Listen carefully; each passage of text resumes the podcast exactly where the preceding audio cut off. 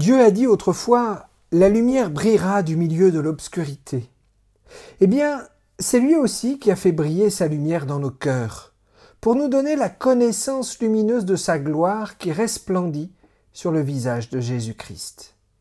Mais nous portons ce trésor spirituel en nous comme en des vases d'argile, pour qu'il soit clair que cette puissance extraordinaire vient de Dieu et non de nous. Nous sommes accablés de tous côtés, mais non pas laissés sans issue. Nous sommes perplexes, mais non désespérés. Nous sommes persécutés, mais non abandonnés. Nous sommes jetés à terre, mais non anéantis. Nous portons sans cesse dans notre corps la mort de Jésus, afin que sa vie se manifeste aussi dans notre corps.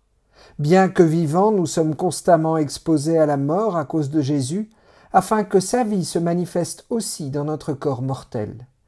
Ainsi la mort agit en nous pour que la vie agisse en vous.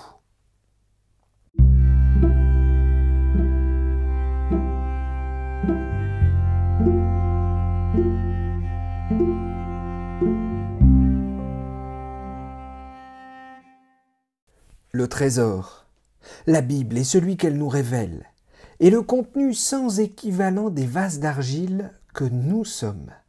Ces vases d'argile restent certes fragiles, mais un amour plus fort que tout prend soin de chacun de ces vases.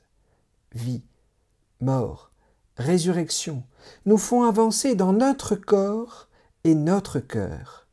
La vie en Jésus-Christ est cette lumière qui brille du milieu de l'obscurité et qui éclaire de sa divine lumière notre existence.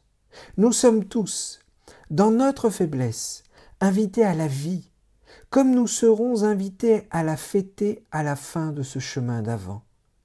Car que serait ce cadeau de Noël qu'est Jésus sans Pâques?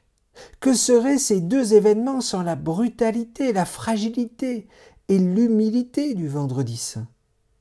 C'est en croyant parfois n'être qu'une ombre que nous découvrons la lumière plus ou moins distante qui dessine cette ombre. Alors, puissions-nous trouver le plus souvent possible, tout au long de l'année, ce chemin de la parole, des partages avec d'autres vases, en ouvrant cette Bible qui nous révèle ce trésor d'une parole de vie. Jésus-Christ, notre Seigneur.